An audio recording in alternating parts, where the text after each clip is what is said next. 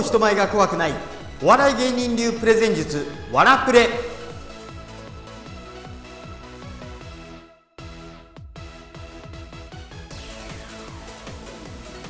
こんにちは。ザ・ニュースペーパーの桑山源です。今日は言葉がうまく出てこない人へと題しましてそういう人たちのためのトレーニング方法をお伝えしようと思います。言葉がうまく出てこないことってよくありますよね。でもう皆さん大体お分かりだと思うんですけど僕は基本的におしゃべりなんですよ。おしゃべりなのでずっとこうどうでもいいことでも話したりとかしてるんですよね。でよく言われるのがよくそんなにずっと言葉が出てくるね。まあ内容が面白いか面白くないかは別としてですよ。よくそんなに言葉が出てくるよね。って言われるんです。でおしゃべりな人って基本的に言葉が後から後から湧いてくるんです。これ口下手な人から見るととっても不思議な光景らしいんですよね。ところがどうやったらそんなにできるのっていうのを聞くのもなかなか勇気がいるし聞いたところで有効な回答が返ってくることが少ないんですよ。なんでかっていうとおしゃべりな人って気がついた時にはおしゃべりだったからです。だから自分が無意識でやってるからどうやっておしゃべりになったかとかどうやって後から後から言葉が出てくるかっていうトレーニングをしていないでそうなったんですよね。例えば親がとっても饒舌だった、ね、とってもいっぱい喋る人だった。っていうところで育つと基本的に子供はおしゃべりになりやすいと言われています。逆に親がとっても寡黙な人だった。っていう時にはあまり喋るのが得意でないっていう属性になりやすいと言われています。もちろん逆とか、えー、例外はいっぱいありますけども基本的にはそうなんです。でおしゃべりがいいおしゃべりが悪い寡黙な人がいい寡黙な人が悪いっていう話ではありません。例えばどんどんどんどん喋りたいんだけれども方法がわからないともし悩んでいる方がいれば、どういうふうにすればこういうふうになるかっていうのを僕なりに考えてみたんですよ。そしたら、あ、この方法を使えば意外といけるんじゃないかなっていうふうに思ったことがあったんです。ヒントは、このワラプレでも何回か出てきている僕が小説を教わっている作家の高橋文明先生の文章教室の時にありました。その文章教室の時に文章がなかなか書けない人っていうのがいるんですよね。でも僕もそんなに書こうと思うと途端に筆が止まってしまったりしてました。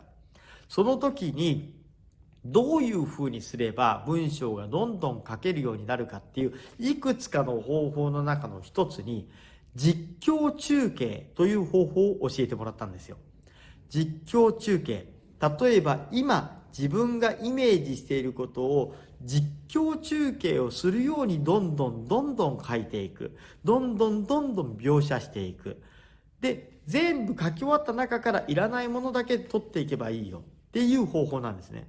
これってもしかしたら喋りでも同じことが言えるんじゃないかなと思ったんですよ。でいろいろと考えてみた結果これ3つの段階に分ければ、そんなに、まあもちろんトレーニングは必要なんだけど、そんなに苦労せずにステップアップできるんじゃないかなと思ったんですね。どういうことかというと、1番目、ファーストステップは何をするかというと、見たまんまを口に出してみる。これも最初慣れないうちはちょっとしんどいかもしれません。でも見たまんま。誰に聞かせるわけでもなく独り言のようにつぶやいてみる。これね声に出してつぶやいてみるということが大事なんですね。でそれをみんな大勢がいる前でやるとこれただの変な人って思われがちなので一人の時にやればいいんです。例えばお風呂でくつろいでる時にああ湯船がチャプチャプしている。バスタブの7割ぐらいがお湯で埋まってる、えー、だんだん指がふやけてきた、石鹸がある、みたいな感じで、見たまんまをどんどんどんどん言っていく。壁は白い。壁から水滴が垂れている。みたいな感じでね。あの、あたかも野球の実況中継、あそこまで本格的じゃなくていいですよ。さあ、ピッチャー第9投げました。そしてバッターが構えて豪快なスイング。これはキャッチャーミットに吸い込まれていくみたいな、そんな、あの、本格的なのじゃなくていいんですけども、あれって見たまんまを言ってるだけですよね。そこのシーンだけを取ればね。あれと同じようなイメージで、とりあえず目に入ったことだけを言ってみる。例えば僕で言うと、今目の前にスマホがあります。そしてスマホの下にはスマホを支えるミニ三脚があって、その斜め下には時計が置いてあります。時計は今5分23秒を指しています。みたいな感じで、見たまんまをこういう風に上げていくんですよ。これがファーストステップ。セカンドステップはどういうことかというと、見たまんまを言った後に、感想を差し挟んでみるんですね。今こういう風にパッと見た状況を言ってみて、スマホのレンズを見ながら私は話しています。そしてスマホにはきちんとくくりつけられた、えー、ミニ三脚があって、その斜め下には時計があります。時計は10分間を目安として話すためにストップウォッチになっている。ストップウォッチが今6分を指している。6分、あと残り4分、そろそろ巻きに入らないとやばいかなという気持ちが脳裏をかすめます。そしてその横には鏡があって自分がどういう見え方をしているかのをちょっとチェックになっています。ちょっと表情が硬いかな？そんな風にも思います。みたいに感想をちょっとずつ挟んでいく。これがセカンドステップです。サードステップになると、この感想に加えて思いついた連想のことを言っていくんです。例えばそれでふと思い出したことなんかを差し挟んでいく。今こうやって YouTube を撮っています。YouTube を撮っているのは今スマホで撮っています。このスマホのレンズを見ながら話しているわけですけれども、なぜこのスマホにしようかと思ったかというと、実はこの前に Zoom をやっていたら、 Zoom でそのまま撮れるんじゃないかと思って Zoom で試してみました。ところが Zoom のレンズというのは非常に画素数が荒くて、スマホの方が撮ってみたら全然画像が綺麗だったんですよね。なので、 Zoom で一回撮ったものを全部破棄して、今スマホで撮り直してるわけです。で、スマホで撮り直してると、誰も聞いていないので、これってどういう感じかなって思って、割と一本調子になりやすいな、これは気をつけなきゃいけないな、なんてことを思っているわけです。で、そのスマホを見ながらそんなことを考えているわけですけども、そのスマホの下にはミニ三脚があります。このミニ三脚いろいろ試したんですけども、100均とかで買ってきたものもありました。だけども100均とかで買ってきたものって、やっぱり、うまくピタッといかないんですよね。なので、このミニ三脚というのは、そんなに高いものではないんですけども、2000円ぐらいでネットで買いました。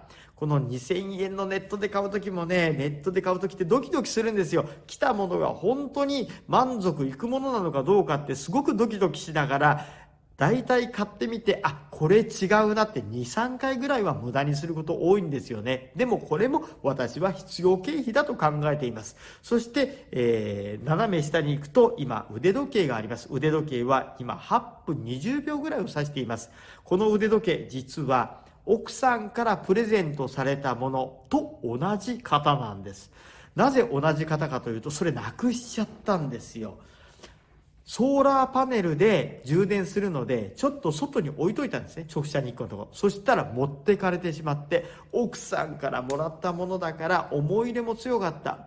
だから同じ型を探してわざわざネットでちょっと型遅れのものを買って今も時計をつけているっていう感じなんですよね。奥さんからもらったものでね、なくすとね、結構ね、ドキドキドキドキしちゃうんですよ。このオークリーのメガネもそうなったんです。奥さんからなもらったんだけども、酔っ払ってどっかになくしちゃって、その時はもう本当に必死で探したんですよね。っていう風に連想しているものをどんどんどんどん喋っていく。最初はね、こんなに次々次々に出てこないかもしれません。